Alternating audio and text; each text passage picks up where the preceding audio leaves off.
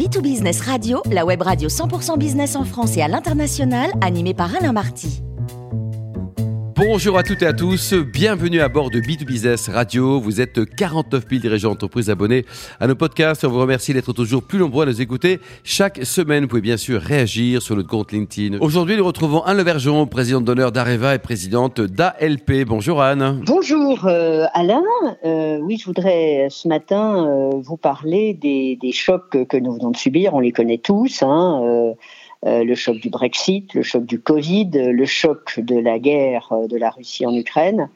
On est, tous sous ces chocs. On a tendance d'ailleurs euh, à, les vivre à la fois de manière émotionnelle, personnelle, avec un peu de difficulté à prendre de la, distance. Et, et on s'aperçoit, si on essaye de prendre cette distance, qu'on est en train, je pense, de changer de monde. Euh, d'abord parce que les taux d'intérêt à, long terme euh, bah, ne baissent plus, ils sont en train de remonter. Euh, parce que nous avons une globalisation qui est remise en cause.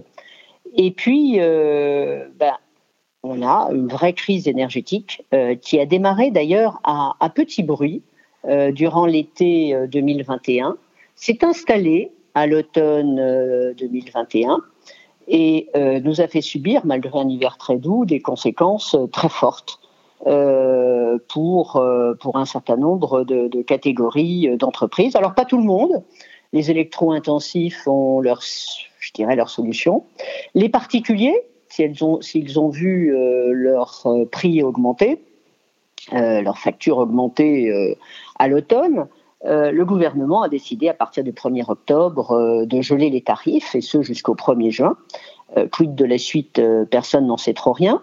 mais il est clair que nous sommes dans un nouveau monde qui va rendre bah, les sujets plus compliqués.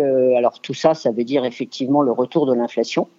et certainement, on le sait, quand les prix de l'énergie augmentent, la croissance diminue. Alors, peut-on être optimiste aujourd'hui en Europe? Alain, oui, moi je suis une optimiste, mais euh, force est de constater qu'on a une équation euh, lourde qui est en train de se mettre en place. Euh, les dettes ont beaucoup augmenté pendant la période du Covid. Elles étaient déjà, vous le savez, en France très significatives. On a un retour de l'inflation, 7%, 7% aux États-Unis, plus de 4% en France prévu pour 2022 et on va avoir une croissance. Alors, c'est pas le cas aux États-Unis, mais je crois que c'est le cas en Europe.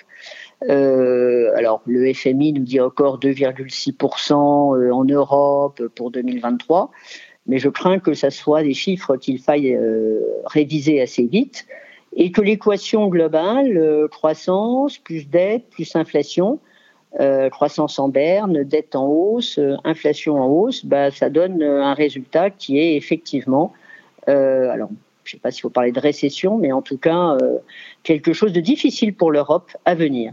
Alors oui, Alain, le gaz, euh, le prix du gaz, eh bien, et le prix de, l'électricité en Europe n'ont jamais été aussi hauts.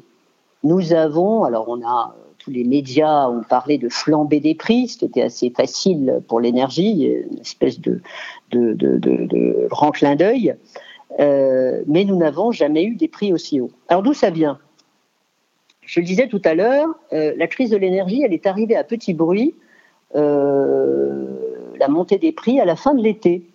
Alors qu'est-ce qui s'est passé? Euh, le, le, grand opérateur du gaz russe, Gazprom, a des contrats avec les différents opérateurs européens, avec un minimum et un maximum à livrer.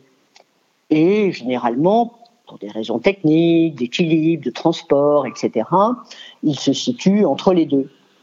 Et là, pour la première fois, première fois, là aussi, c'était une première historique, Gazprom s'est mis au bas de la fourchette. Ce qui fait que les réservoirs de gaz qui en Europe se remplissent euh, pour euh, l'hiver suivant euh, se sont pas du tout remplis comme d'habitude. Et bien évidemment, l'impact a été évident, les prix ont commencé à monter. On s'est donc retrouvé avec des prix du gaz très élevés, très très élevés. Ça, c'est effectivement euh, la fin de l'automne et le début de l'hiver. Mais alors Anne, pourquoi les prix de l'électricité s'envolent-ils? Eh bien, ces prix de l'électricité s'envolent parce que en Europe, le prix de l'électricité est établi à partir de, euh, du prix de l'énergie la plus chère à laquelle on fait appel pour produire l'électricité. Ah d'accord, donc ce n'est pas le prix moyen? Non, c'est ce qu'on appelle le coût marginal. Alors, ça veut dire quoi? Ben, Ça veut dire que dans un pays où, par exemple, vous avez euh, du nucléaire, des barrages hydroélectriques, toutes sources d'énergie peu chères, vous avez besoin, de temps en temps, mais euh, à, heure en général connue, c'est-à-dire euh, au début de la matinée, quand les gens utilisent chez eux, pour démarrer leur journée, pas mal d'électricité, sur l'heure du déjeuner, les cantines, les restaurants, euh, toute l'activité euh, de cuisine. Et puis le soir, même chose, à partir de 18h, vous avez des pics de consommation. Ces pics de consommation, on les fait grâce au gaz. Alors, on les fait grâce au gaz. Est-ce qu'on les a toujours fait grâce au gaz? Non.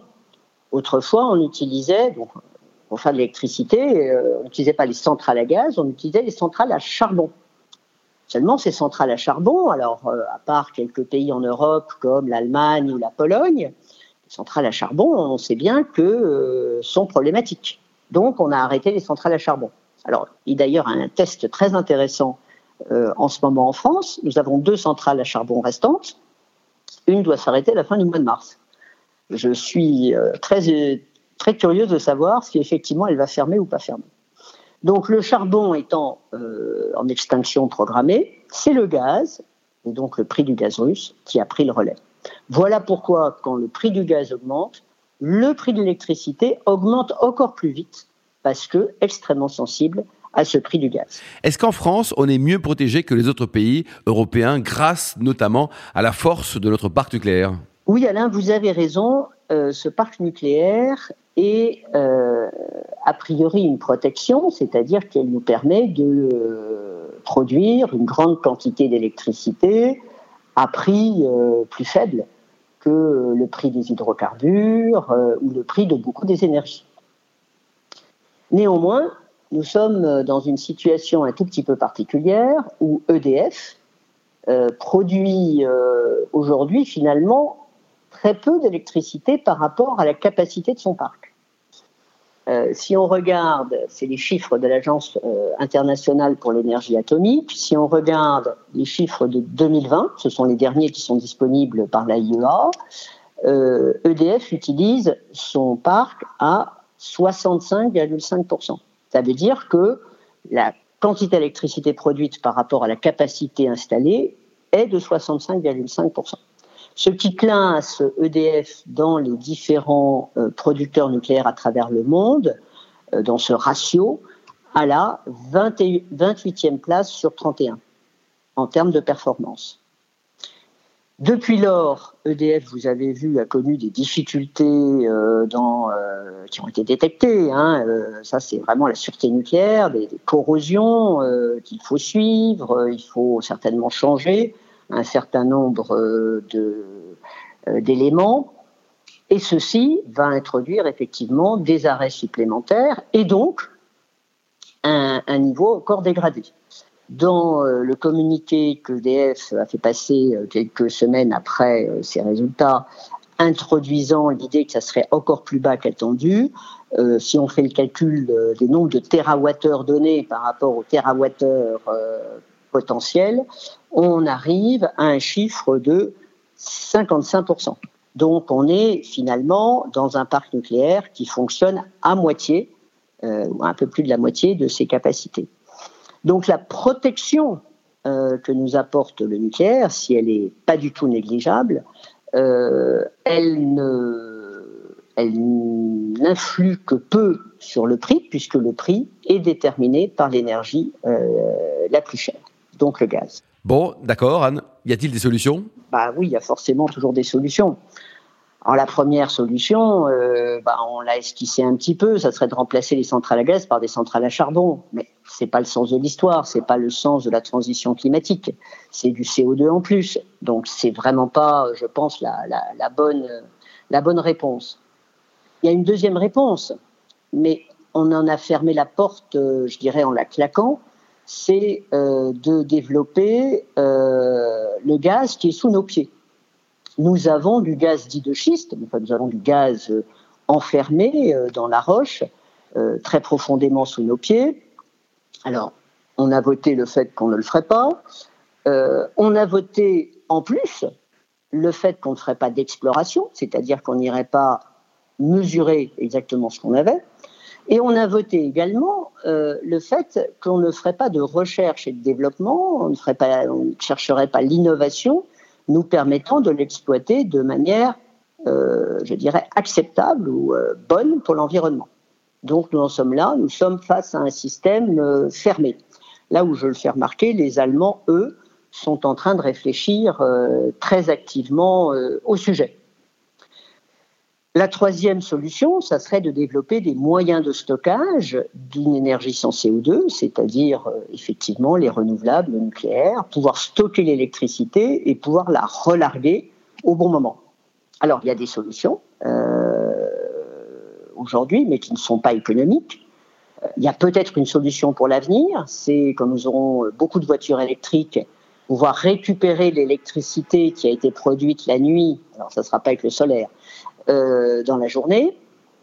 Donc voilà, on a, on a un panel, mais il va falloir mettre en œuvre toutes ces solutions euh, rapidement. Et puis je répondrai, il va falloir aussi euh, qu'on fasse que le parc nucléaire d'EDF fonctionne, euh, je dirais, comme fonctionnent les euh, grands parcs nucléaires mondiaux. Euh, le parc nucléaire américain a un peu plus de 10 ans, 10 ans plus âgé que le parc nucléaire français, puisqu'il a été construit avant et il fonctionne à 95% de ses capacités. Donc c'est pas une question d'âge, c'est vraiment une question euh, de méthode utilisée pour faire fonctionner de manière adéquate euh, ce parc euh, nucléaire. Alors dans ce contexte, on est dans une situation aussi très hétérogène. Où finalement les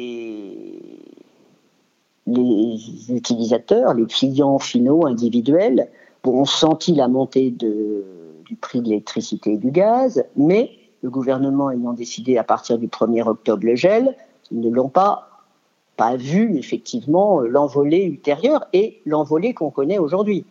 Euh, cette semaine, on était à 280 euros le mégawatt électrique. Eh bien, euh, c'est grosso modo 10 fois ce que euh, l'on voit dans cette saison normalement sur le prix spot.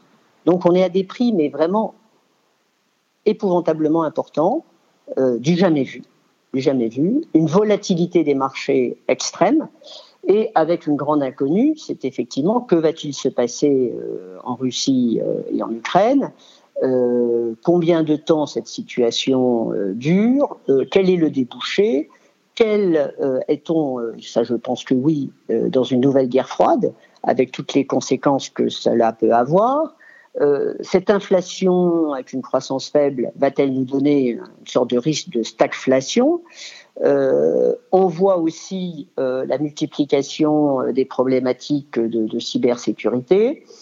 Donc on, on, est en train de rentrer dans un monde assez différent où on redécouvre quelque chose qu'on avait peut-être un peu oublié dans les années faciles de l'énergie, c'est que l'énergie est un élément clé. Et que ceux qui détiennent effectivement les clés de l'énergie détiennent euh, finalement un pouvoir très significatif. Alors comment ça va se jouer? Comment ça va se jouer au sein de l'OPEP, ce qui concerne le pétrole et le gaz? Comment ça va se jouer, je dirais, en termes de solidarité euh, dans le domaine euh, électrique? Eh bien, écoutez, je crois que on fera peut-être une nouvelle chronique là-dessus dans quelques temps. Merci beaucoup Anne Vergeon. Je rappelle que nous avons le plaisir de vous retrouver régulièrement à bord de B2Business Radio. Je vous donne rendez-vous jeudi prochain pour une nouvelle émission.